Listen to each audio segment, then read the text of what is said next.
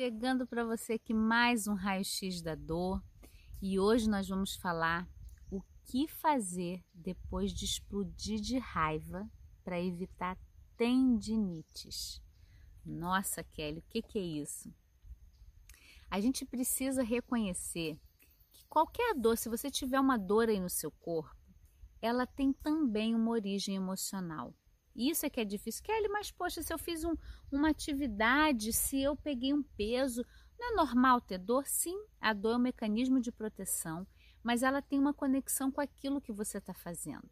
E por isso que é tão individual e único. Algumas pessoas vão pegar um peso e vão ter dor na coluna, outras vão pegar um peso e vão ter dor no joelho, outras vão ter uma dor no ombro, vão tensionar a musculatura do braço.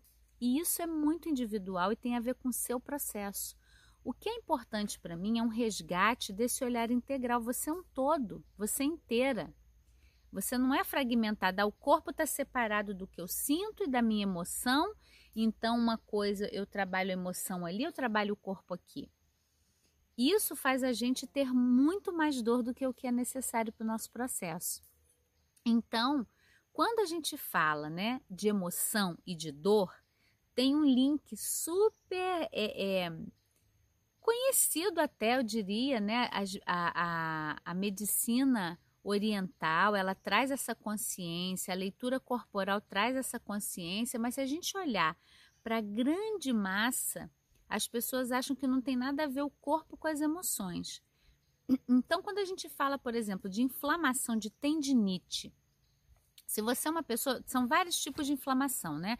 Pode ser na garganta, pode ser a cistite, tem vários, mas hoje nós vamos falar da tendinite. A tendinite é uma inflamação do tendão. Pode ser dos braços, pode ser nas pernas. Aonde você tem tendão, você pode ter uma tendinite, né? Ite é inflamação do tendão. E é muito comum a pessoa que tem várias inflamações, ela não está observando ou lidando com a raiva.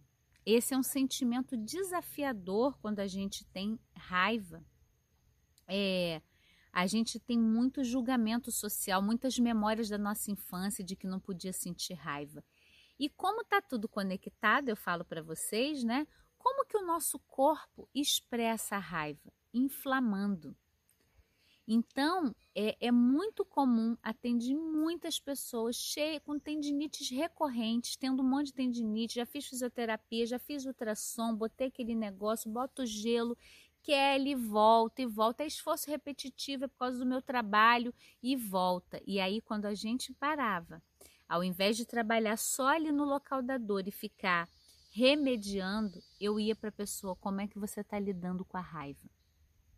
Como é que está essa situação aí no seu trabalho, no seu relacionamento? É, a raiva podia ter lugar.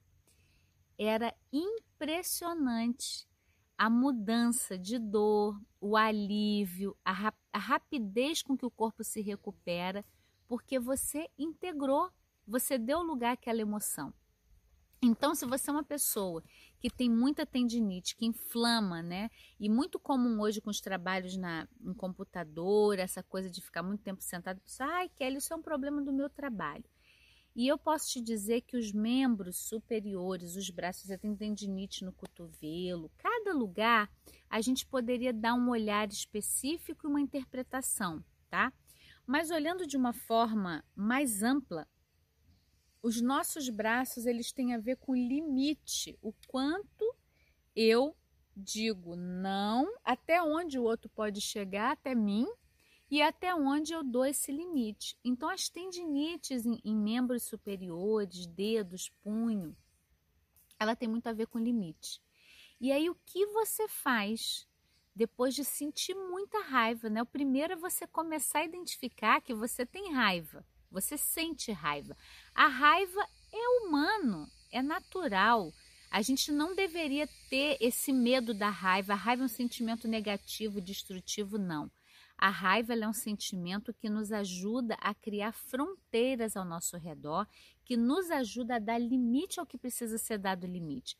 A raiva não vivida, ela se transforma em agressividade. Aí eu posso bater, eu posso quebrar, eu viro agressivo porque eu não estou canalizando a minha raiva. Uma pessoa agressiva não é uma pessoa que tem contato com a raiva. O contato verdadeiro com a raiva, ele me ajuda a dar limite, a dizer não, a falar para, agora chega. E a gente não tem muito essa vivência. Então, primeiro passo é você, se você tem muita tendinite, é você primeiro observar como que está minha relação com a raiva. Eu nego, eu digo que raiva não existe, tá tudo bem para mim, eu nunca entro em contato com esse sentimento. Ou eu sou aquela pessoa também super explosiva, tudo eu tô explodindo, quebrando pau. É também uma forma de ter muita tendinite. Você também não está canalizando bem a sua raiva. E aí, primeiro é reconhecer. E depois eu vou te convidar para a gente fazer uma prática, que é você colocar os seus braços assim do lado do seu corpo e algumas vezes fazer um movimento de empurrar devagar, tá? Bem devagar. E ver o que, que você vai sentindo aí no seu corpo quando você faz esse movimento. Então, se você teve uma situação de muita raiva, você sempre está com tendinite, está inflamando, experimenta um pouquinho esse movimento, tá? E agora, para os lados, e abre assim para os lados, como se você estivesse dando limite dizendo né, de uma forma natural até onde você quer que essa situação chegue até você, que essa pessoa chegue até você. Experimenta. Fecha os olhos e vai empurrando devagar, sentindo esse movimento de empurrar. Ah, respira. E aí para um pouquinho e observa como você se sente.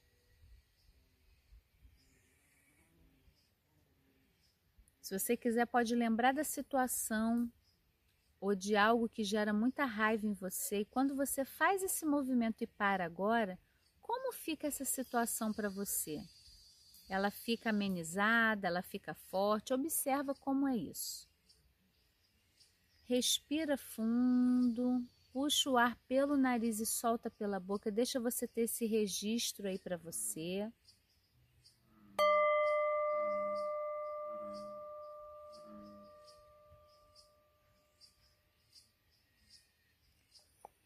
Abrindo os olhos, né?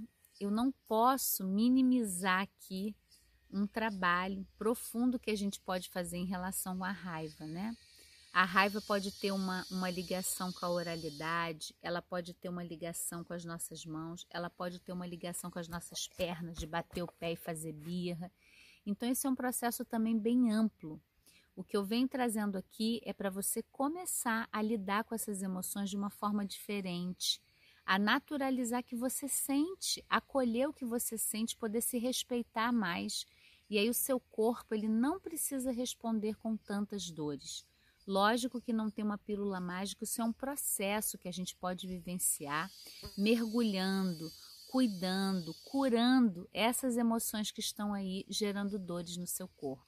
Então, não sei o momento em que você está acompanhando esse vídeo, já deixei mais de 100 reflexões para o autoconhecimento nas nossas redes sociais.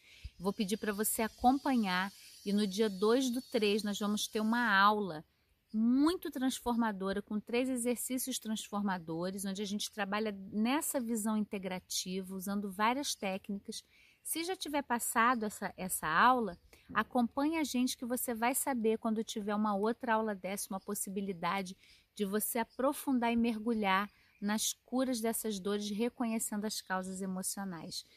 Deixa nos comentários para mim como foi para você. Marca alguém que tem dor, que você sabe que esse conteúdo pode ajudar. Até a próxima!